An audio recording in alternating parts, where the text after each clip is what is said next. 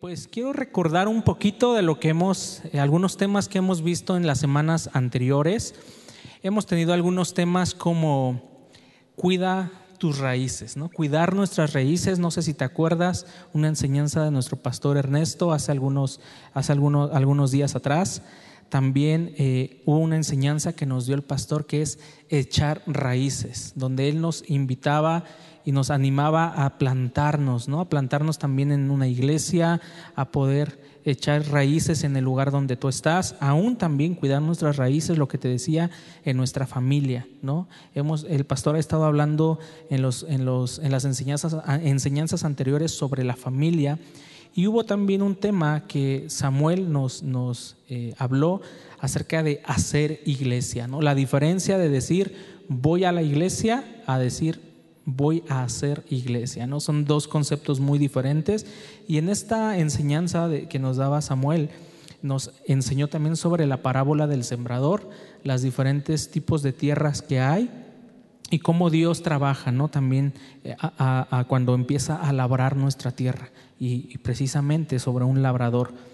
Y yo te quiero hablar algo también, un tema un poquito enfocado a ello eh, y el tema de hoy yo lo he titulado Injertados en Jesús.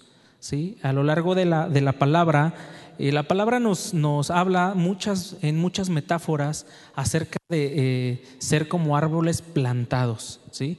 Recuerdas también que el pastor nos hablaba de eso, ¿no? de echar raíces profundas y nos, enseñó sobre el ejemplo de la palmera, de, que la palmera pues echa raíces tan profundas que cuando vienen vientos tan fuertes pues no se caen, ¿no? porque sus raíces están bien agarradas eh, ahí a donde, donde echan sus raíces.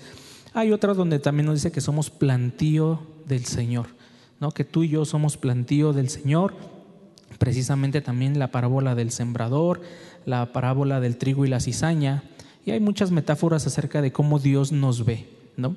Y entonces quiero, quiero para esto que me acompañes, por favor, al libro de Romanos, a la carta de los Romanos, en el capítulo 11, el versículo 17. Vamos a estar leyendo la nueva traducción viviente.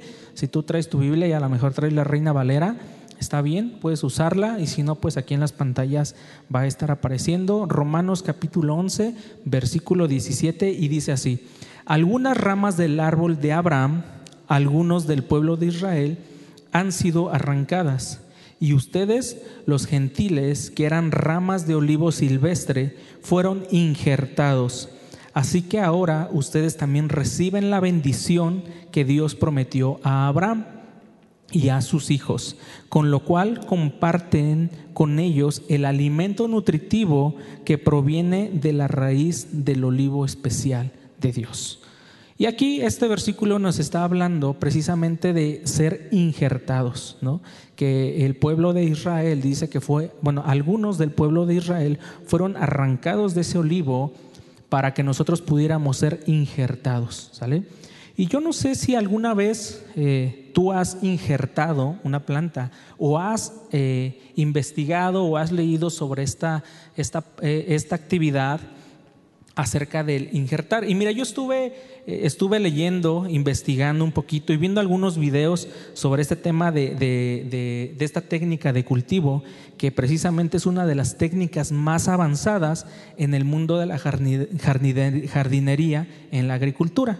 Este tema de la del injerto. Dice, el injerto se trata de una asociación entre dos plantas, entre dos plantas diferentes que están unidas de tal forma que pueden continuar su desarrollo como una única planta. ¿sí? Entonces, son dos plantas diferentes que se unen para poder formar una nueva planta y única planta. Existen numerosos tipos eh, de injertos o técnicas dependiendo de la variedad y el destino con el que se cultiva. Y para que podamos entender un poquito más acerca de esto de, los injertos de las plantas, vamos a ver dos imágenes. La primera, si me la pueden poner, por favor. Y te voy a explicar un poquito cómo funciona de lo que yo leí. No soy experto, esto es lo que yo investigué, lo que vi en los videos, y te quiero explicar un poquito. A lo mejor no se alcanza a ver muy bien, pero mira, aquí nos habla de que son dos plantas, ¿ok?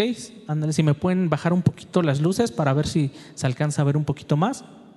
eh, son, te dice que son dos plantas diferentes, ¿ok? Eh, entonces, de, de la planta de la cual tú vas a hacer el injerto, tú tienes que cortar un pedacito de esa planta.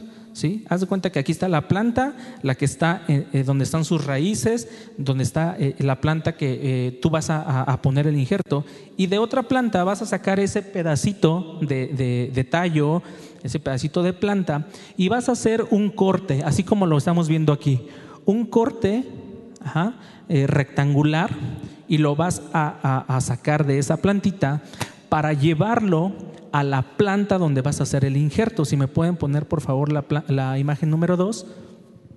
Y aquí vemos, mira, la letra A es precisamente ese pedacito que tú cortaste de la planta anterior. La, letra B es la planta donde la que está, la que tiene raíces, la que, la que, en donde vas a injertar. El número C también tú le tienes que hacer ese cortecito a, la, a la planta para que ese pedacito que cortaste de la otra lo puedas pegar en la letra D y en la letra E haces ahí un amarre para que precisamente no se caiga ese pequeño injerto. Y este, a esta técnica se le llama injerto de parche. Porque es como un parche, es como cuando a lo mejor, no sé si te acuerdas, eh, yo me acuerdo que hace algunos años, luego se nos rompían los pantalones, ¿no? De aquí de la rodilla, ¿y qué, hacía, qué hacían nuestras mamás? Con, eh, compraban un parchezote y se ponían aquí al, pantalón, ¿no? Y ahí andabas con tu parchezote, ¿no? Este, actualmente ya no, ya no lo veo tanto eso, ¿no? Es como muy raro poder verlo. Y este, pero bueno, es algo así. Si tú ya eres, ya eres de, mi edad o un poquito más eh, avanzado, has de, has de, saber sobre este, esta técnica del, del, parche. ¿no? Y es algo así similar en, la, en esta parte del injerto de la planta. Pero hay, hay, hay, este, algunas condiciones que, tienes, que tiene que cumplir cada una de estas plantas para poder hacer el injerto. No es nada más agarrar y decir, ah, voy a unir, no sé, una manzana con una naranja y voy a hacer mi injerto. No, no, hay ciertas condiciones que se tienen que cumplir. Y la primera es que eh, tienen que tener una compatibilidad en su genética. Y mira, lo que, lo que dice eh, este, donde me puse a investigar, dice, para tener éxito es fundamental que exista compatibilidad entre las especies implicadas, o sea, entre las dos plantas. En otras palabras, las plantas deben tener un cierto grado de parentesco en su genética para evitar la manifestación de incompatibilidad o rechazo. ¿sale? Esa es la primera condición, que las dos plantas puedan tener genéticamente, puedan ser parecidas. ¿no? Y, hay otros estudios que dicen que sean de la misma familia, ¿sí? cítricos con cítricos y, y así. ¿no? Otra de las condiciones es que eh, para combinar estas dos plantas se deben cumplir ciertas condiciones, unas internas, unas condiciones internas según la naturaleza de las plantas a las que se unan y la otra externa según el entorno en el que se desarrollan. ¿sí? Esas son condiciones internas y externas de estas plantas. Otra de las condiciones que es importante es que cuando tú vas a hacer el corte a la planta que vas a, llevar hacia, hacia, la planta que tiene raíz, es que ahí donde tú vas a hacer ese, ese corte, tienes que ver que esté pronto a, nacer un brotecito. ¿sí? O sea, que así en lo, en, lo, en lo poquito que puedas ver, se vea un brote pequeñito y que lo puedas cortar, porque precisamente ese pequeño brote que, está ahí en esa planta es la que va a crecer y se va a desarrollar en la otra planta. ¿ok? Eso es muy importante saberlo y, más adelante vas a saber por qué, quedarnos con, con todas estas características. Otra de las características es que ambas plantas, en la parte donde vas a hacer el injerto, vas a pegar ese parchecito, estén limpios. ¿sí? Dice, también es muy importante que las superficies que entran en contacto entre sí estén limpias y lisas, no obstaculizando la circulación de la savia entre las plantas, ya que esto es lo que las unirá y hará que funcione. Entonces es muy importante esto, que ambas estén limpias, que no haya ninguna impureza, para que en el momento que tú pongas ese parchecito, se unan y la savia empieza a hacer su trabajo. Otra de las cosas es que hay un tiempo, ¿sí? Para poder hacer este, este, esta, este parche, No es como de, ah, ahorita se me ocurre, voy a agarrar, voy a cortar una planta y la voy a pegar en, en la otra. No, no es así sino que hay un tiempo determinado. Los agricultores y quienes se dedican a esto, ellos saben en qué momento, en qué estación tienen que hacer esto. Y, precisamente la, la característica dice esto. Otra condición básica es que las ramas a injertar deben haber nacido en el año anterior y haber sido recolectadas al final del invierno, guardadas en un lugar fresco para que se mantengan más tiempo, para que el injerto se pueda hacer en primavera la intención es que coincida con el inicio de la floración. ¿Te das cuenta? Tú tienes que cortar ese, ese, injerto en invierno, puedes guardarlo para que en la primavera, antes de la floración, tú lo puedas insertar y esto florezca. ¿Ok? Entonces, esas son las condiciones, algunas de las condiciones. Hay algunas, muchas otras más, pero eh, estas son las que, con las que vamos a, trabajar para no meternos como en, muchas, en mucho lío que a lo mejor de repente no vamos a poder entender, porque yo lo leí y era como un poquito revuelto, ¿no? Pero también hay unos puntos a destacar para poder hacer este injerto. La parte inferior de la planta ¿sí? tiene el sistema radicular. Esto es la planta, la que está en la raíz, la, que, la, planta número 2, llamémoslo así, que le proporcionará los nutrientes y el agua necesarios para su desarrollo y transformación del injerto en una nueva planta. Entonces, la planta que eh, tiene sus raíces le va a dar todos los nutrientes, le va a dar todo el agua, le va a dar todo lo que ese injerto necesita para que pueda crecer. ¿Ok? Esto es también unos puntos, estos son puntos muy claves para destacar en este trabajo.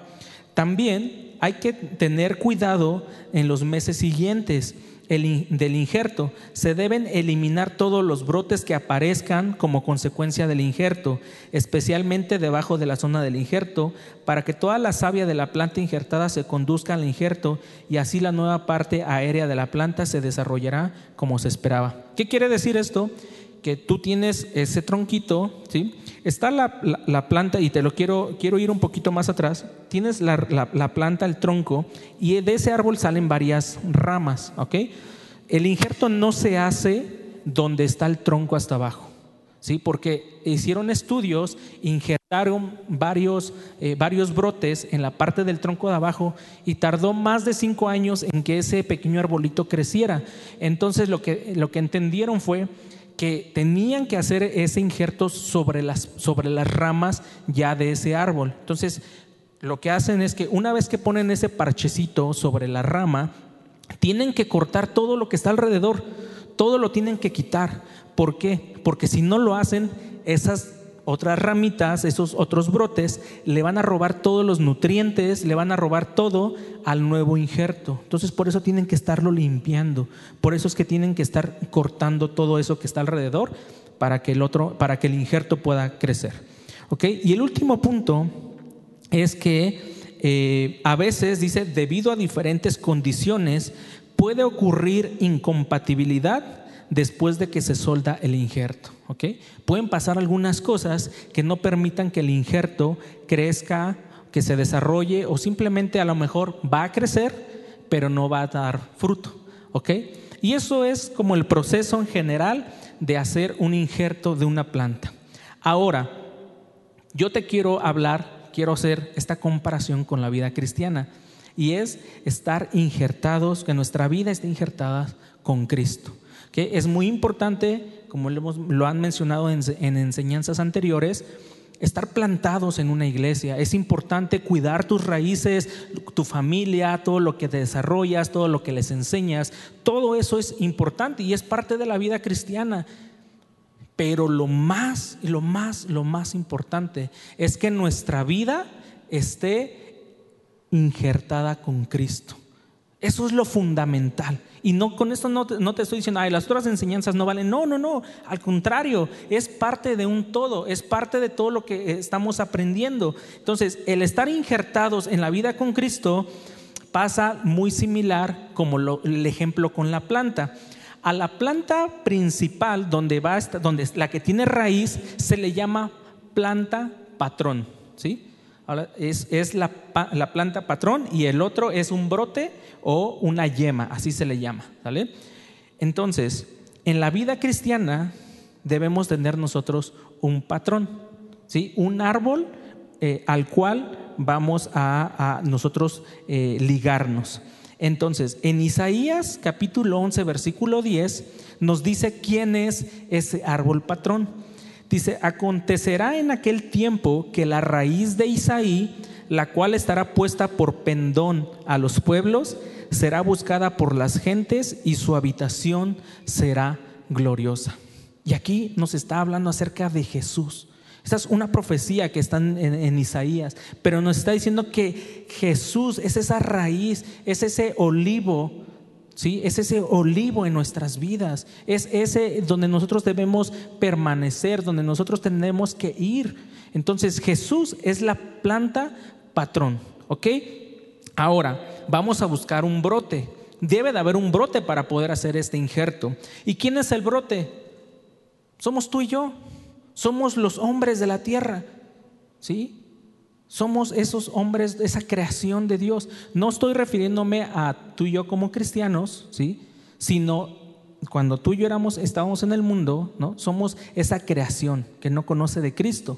Pero dice la palabra en, Timoteo, eh, es segunda de Timoteo, eh, capítulo 2, versículo 3 y 4 eh, si me ayudan, eh, aquí no puse si era primera o segunda, pero bueno, dice esto, dice, esto es bueno y le agrada a Dios nuestro Salvador, quien quiere que todos se salven y lleguen a conocer la verdad. ¿Sí? Dice, eh, esto es bueno y le agrada a Dios nuestro Salvador, quien quiere que todos se salven y lleguen a conocer la verdad. Aquí te das cuenta que ese es el deseo de Dios, que todos los hombres se salven, todos sin excepción alguna. Entonces, todos como creación de Dios somos esas plantitas, somos esos brotes que están ahí esperando a ser injertados. ¿Ok? Entonces, estas son las dos plantas, ¿sí? Tenemos que tener bien en claro eso, que ya tenemos nuestras dos plantas a las cuales vamos a empezar a hacer el trabajo. El patrón, que es Jesús, y el brote, que es el hombre. ¿Ok? Ahora, vamos a las condiciones. Hablamos acerca de unas condiciones para poder hacer estos injertos. Las condiciones básicas dice que el patrón debe de tener las características ¿sí? Eh, genéticas o, similares para poder, hacer, es, para poder hacer esta unión.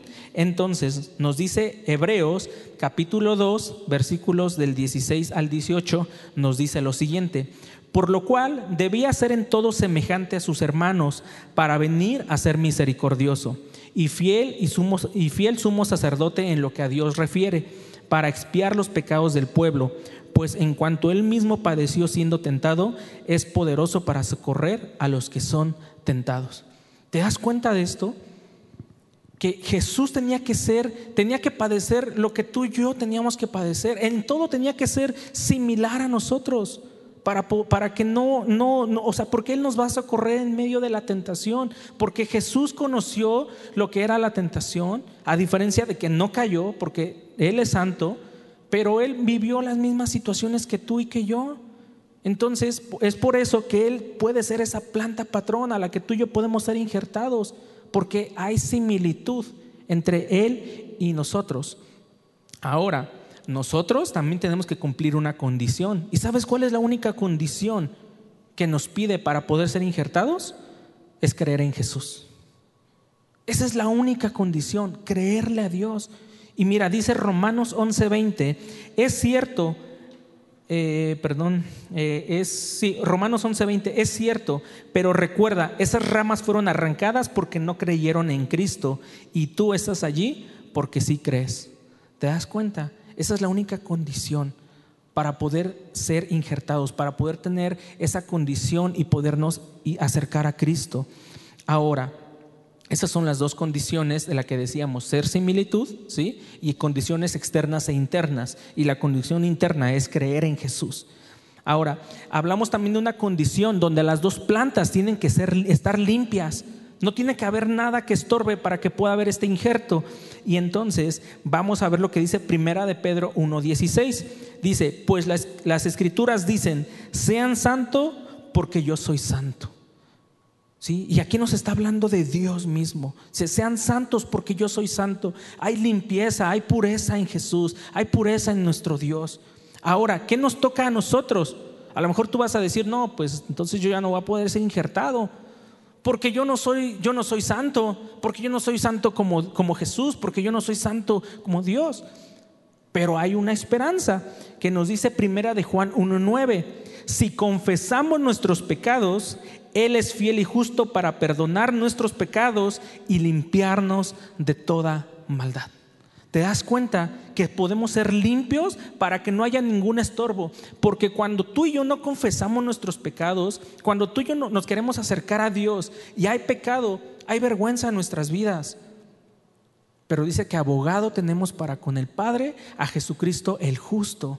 Y entonces Él nos limpia y ahora sí podemos acercarnos para poder ser injertados. Y ahí se cumple una condición más, que es estar limpios para acercarnos a Dios. ¿Sí? O sea, tú no vas a poder limpiarte por ti mismo. Primero tienes que acercarte para pedir perdón, estar limpio y ahora sí voy a ser injertado. ¿Ok?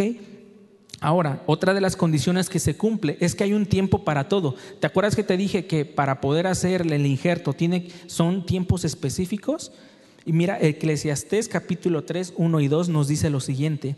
Hay una temporada para todo un tiempo para cada actividad bajo el cielo, un tiempo para nacer y un tiempo para morir, un tiempo para sembrar y un tiempo para cosechar. Todo bajo el cielo tiene su tiempo. Tú y yo llegamos en el tiempo preciso, en el tiempo perfecto de Dios. No llegaste tarde, no llegaste temprano, no. Dios te dio la salvación en el momento preciso. Y a lo mejor muchas veces dices, pero es que Señor, si yo te hubiera conocido antes, no hubiera hecho esto, no hubiera hecho el otro. ¿No? ¿Cuántas veces no hemos a lo mejor dicho eso? Es que si yo te hubiera conocido, sí, claro que nuestra, nuestra, nuestra vida hubiera sido mejor. Claro que nuestra vida hubiera tal vez tenido un giro diferente. Pero Dios nunca llega tarde. Dios tiene un tiempo específico para cada uno. Y ese es el tiempo que tú y yo tenemos que aprovechar. Porque hoy tú y yo estamos aquí y conocemos de Cristo. Hay tanta gente que está allá afuera que no conoce de Cristo, se está perdiendo de las bendiciones que Dios nos da. ¿Ok? Entonces hay un tiempo para todos. A lo mejor tú tienes familia que no conoce de Cristo, a lo mejor tus hijos eh, conocen de Cristo, pero a lo mejor están alejados. Pero sabes qué? Dios tiene un tiempo específico para cada uno de nosotros. Y no con eso es como de, ah, bueno, entonces ya no ores por tu familia, ¿no? Porque un día van a llegar. No, sigue orando, es parte de. Tenemos que seguir intercediendo por nuestros hijos, por nuestra familia, por el vecino, por el jefe, por todos. Porque aún la palabra nos enseña que estemos orando, haciendo oraciones rogativas. ¿Ok? Ahora, e, el siguiente punto es, ahora sí, vamos a injertar. Ya cumplimos con las condiciones Ahora sí, es tiempo de hacer el injerto. ¿Ok?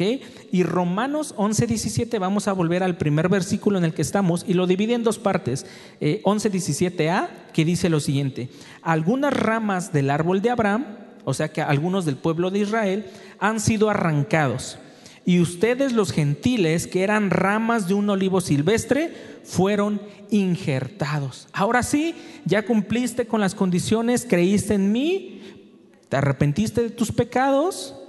Yo morí por ti en la cruz, yo sé lo que es padecer, las tentaciones y demás, yo me puedo compadecer de ti, ahora sí, somos compatibles, vamos a hacer ese injerto. Entonces es en ese momento, dice la palabra, que Él nos toma, ¿sí?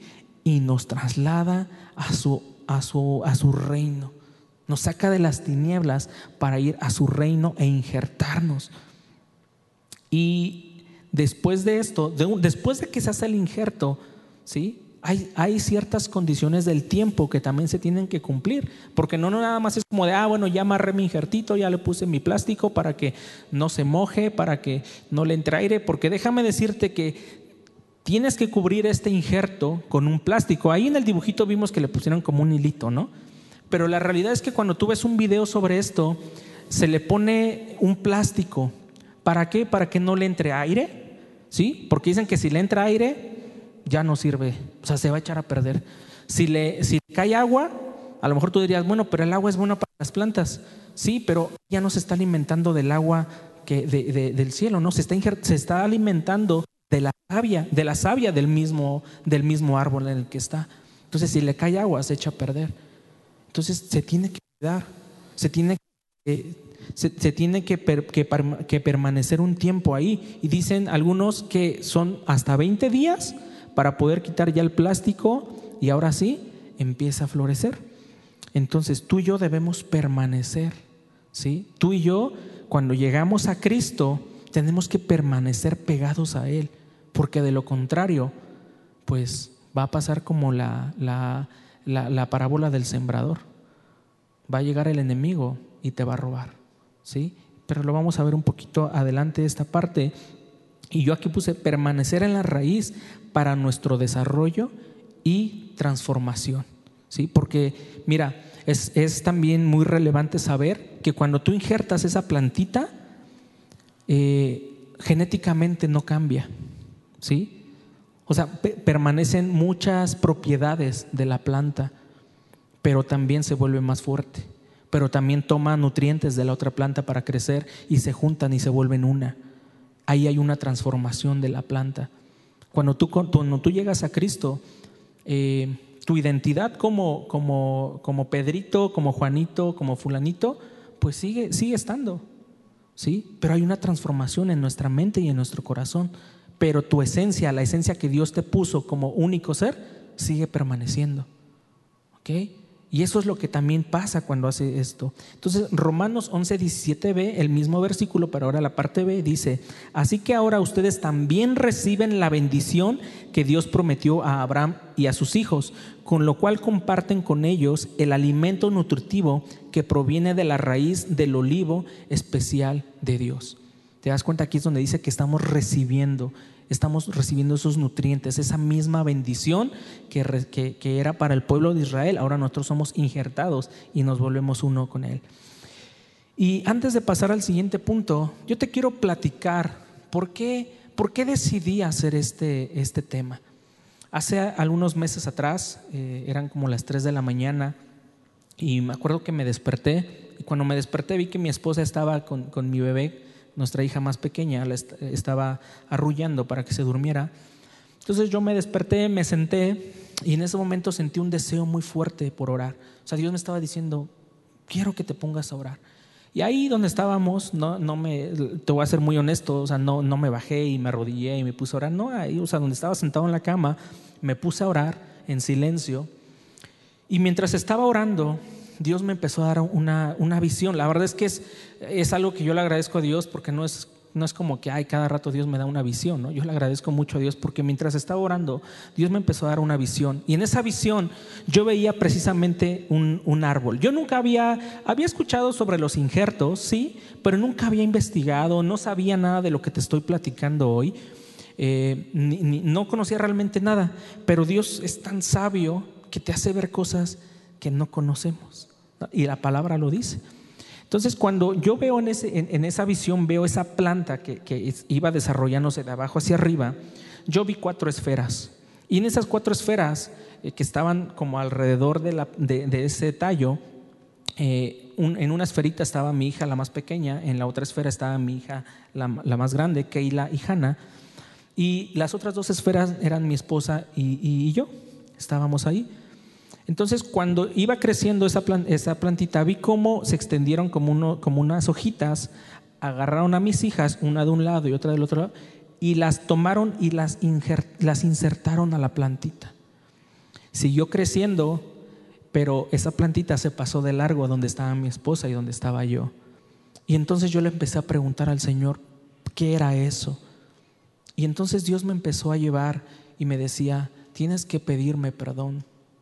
Y yo le decía, Señor, pero ¿en qué, ¿en qué tengo que pedirte perdón? O sea, yo sé que te tengo que pedir perdón, pero ¿en qué, Señor? O sea, he tratado de caminar en tu verdad, he, buscado tu palabra, he tenido tiempos de oración. Y Dios me decía, tienes que pedirme perdón.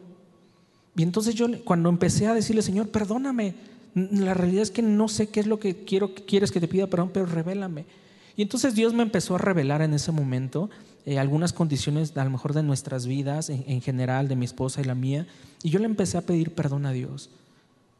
Y cuando le empecé a pedir perdón a Dios en esas áreas de nuestras vidas, yo pude ver cómo en ese tallito se abrieron unas hojas nos envolvieron a mi esposa y a mí, que estábamos como dentro de una esfera, y nos injertó a esa planta.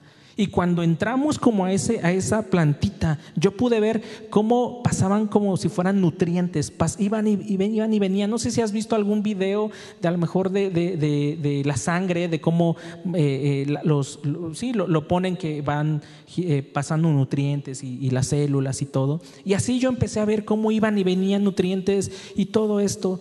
Y cuando, cuando seguí orando, Dios me decía, es que precisamente eso es lo que quiero que seas que, te, que seas injertado a mí. Porque mira, es muy diferente que tú, que tú y yo vivamos alrededor de la vid verdadera que es Jesús. Es muy diferente. A lo mejor estamos en un plantío, en un huerto donde hay diferentes ramas, porque así lo pinta el mundo, ¿no? Dios, o sea, diferentes ramas, diferentes árboles pero Él es la vid verdadera. Y a lo mejor tú y yo podemos estar en otra vid, a lo mejor tú y yo podemos estar en otro lugar y podemos estar al lado de la vid verdadera y recibir el sol, recibir agua y recibir todo lo que Él está recibiendo. Pero cuando tú y yo nos injertamos a esa vid, vamos a recibir los nutrientes, vamos a recibir las bendiciones de Dios. Y no te estoy hablando de una bendición material solamente, estoy hablando de todo en general, la paz, el amor, la justicia, la transformación, la renovación de nuestra mente, la renovación de nuestro, también del cambio de carácter. O sea, vamos a recibir muchas cosas, porque Dios ha prometido que Él va a cuidar de nosotros. Porque precisamente el siguiente punto es que el labrador tiene cuidado de nosotros. Porque sí, hay una vid, pero también hay un labrador que está cuidando de nosotros, que es aquel que nos está limpiando constantemente. Porque mira, Juan 15 del versículo 1 y 2 dice, yo soy la vid verdadera y mi padre es el labrador.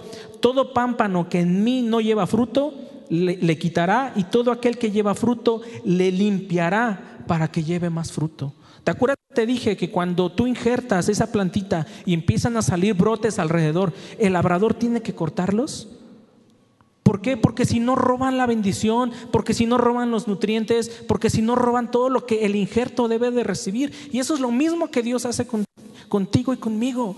Cuando Dios nos injerta, Dios nos tiene que limpiar de todas esas impurezas, Dios nos tiene que, limpiar de todos esos pensamientos incorrectos, Dios nos tiene que limpiar de todo aquel mal carácter que traemos, de ese enojo, de, de, alguien nos lastimó, de, que, de todo el odio que traemos. Dios nos tiene que estar limpiando, nos tiene que empezar a podar, porque de lo contrario moriríamos, porque de lo contrario no recibiríamos todos esos nutrientes.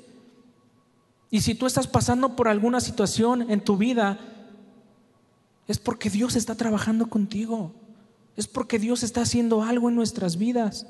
Porque el labrador es aquel que está limpiando constantemente y nos está limpiando para que sigamos llevando fruto. No te está haciendo pasar por una situación porque, ah, pues es que Dios no te ama. No, o sea, Dios nos ama. Y Él quiere limpiarnos para que sigamos llevando fruto. Él nos quiere transformar, nos quiere hacer uno con Él en este injerto. Pero mira, también hay algunas condiciones de incompatibilidad. ¿Recuerdas que te dije que hay, situaciones que van a hacer que a lo mejor cuando, cuando eres injertado no florezcas, no crezcas? Y precisamente es lo que nos habla la parábola del sembrador y en otras palabras, eh, decía una persona que hablaba en el video que, estuve observando para este tema del injerto, es que muchas veces pasan animales y se comen, se comen el injerto. Muchas veces pasan personas y golpean la planta sin querer porque a lo mejor está al lado del camino y el injerto ya no funciona. O a lo mejor el clima, lo que te decía hace ratito, el agua, eh, el aire, o mucho sol, porque también decía, cuando estás en una región donde hay mucho sol, también tienes que cubrirlo para que no se vaya a morir el injerto. Y demás cosas. Son situaciones alrededor de la vida que pueden hacer que este injerto no crezca. Y precisamente la parábola del sembrar nos habla de eso, ¿no? La incredulidad a la palabra de Dios, problemas, ¿no? O cuando son perseguidos porque crees en Cristo, o preocupaciones de la vida o el atractivo de las riquezas. Son lo mismo que nos habla la, la parábola del sembrador pero en otro contexto, que pueden hacer que nuestro, este brote no crezca. ¿Ok? Entonces, Todas estas cosas pasan en nuestras vidas, todo esto puede suceder en nuestras vidas, pero si tú y yo ya estamos injertados en Cristo, dejemos que Él, que Él trabaje, dejemos que Él empiece a hacer que nosotros florezcamos, dejemos que Él nos limpie. Y, y, y es lo que hablábamos en la parábola del sembrador, Dios tiene que remover tu tierra. O sea, si tú llegas a Cristo, no esperes que todo esté tan padre. O sea, sí es padre, claro, hay bendiciones demasiadas, pero cuando Dios empieza a trabajar en tu vida, te va a remover el corazón, te va a remover los pensamientos, te va a remover tu vida. Porque va a querer que traigas cambios a, tu persona, cambios en tu familia, cambios en tus hábitos. Eso es lo que Dios empieza a hacer en nuestras vidas. ¿Por qué? Porque todos esos nutrientes, porque toda esa savia se está injertando en nosotros. Su espíritu empieza a trabajar en nuestras vidas. Su espíritu empieza a transformar nuestro corazón. Y cuando no le agrada algo al espíritu en nuestro corazón, es cuando empieza a decirte, hey, esto tienes que quitarlo, esto tienes que dejar de hacerlo, tienes que empezar ahora a hacer esto. Porque muchas veces queremos que Cristo haga algo en nuestras vidas, pero ¿y dónde está el, tiempo con Dios? ¿Dónde está el llevar nuestro devocional? Y no como un requisito, sino porque es para tu propio bien.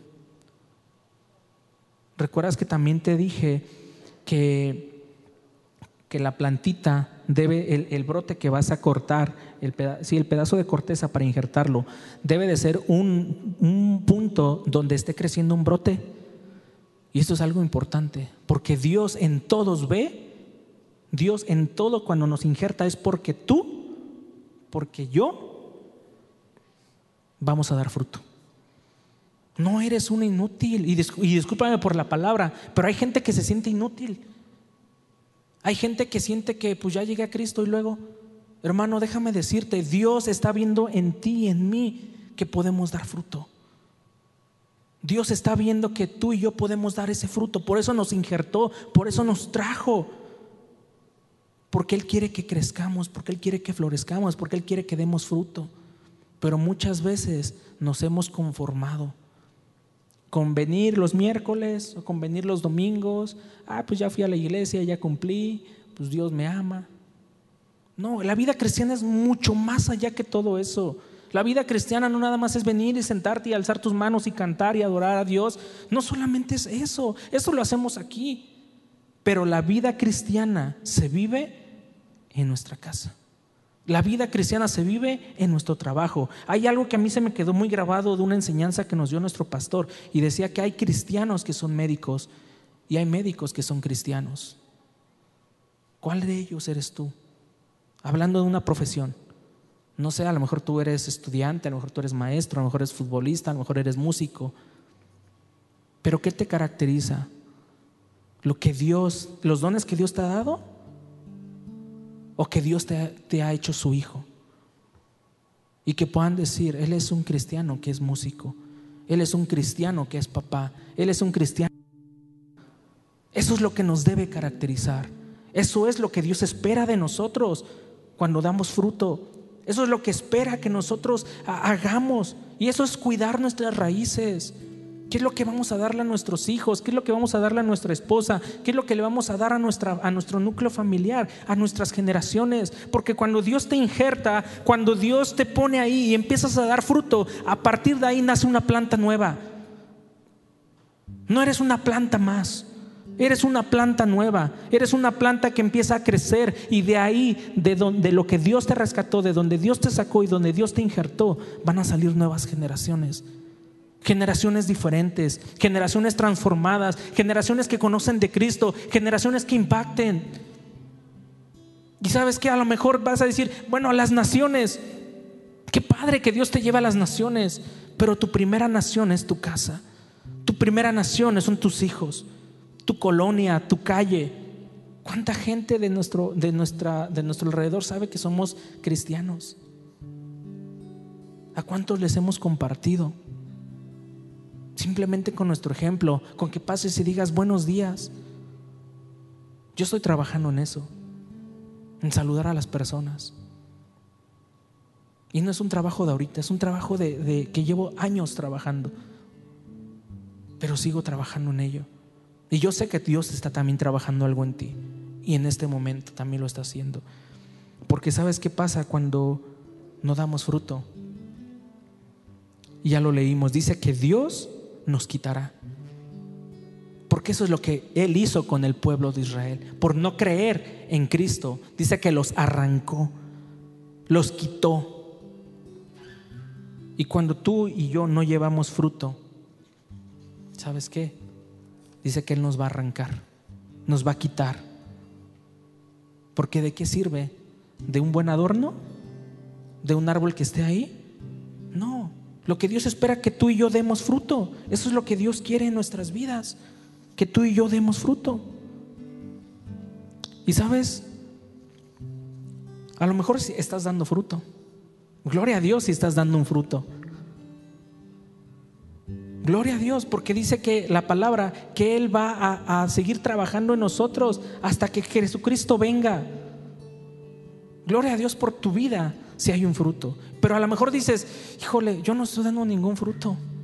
Entonces voy a ser arrancado.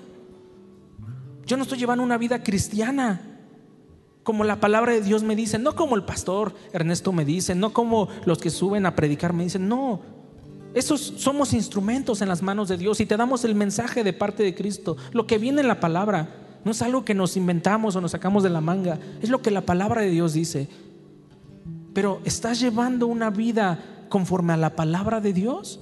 Y no es que seamos perfectos, como te lo dije, todos Dios está trabajando en nosotros. Pero sabes algo, tenemos una gran esperanza.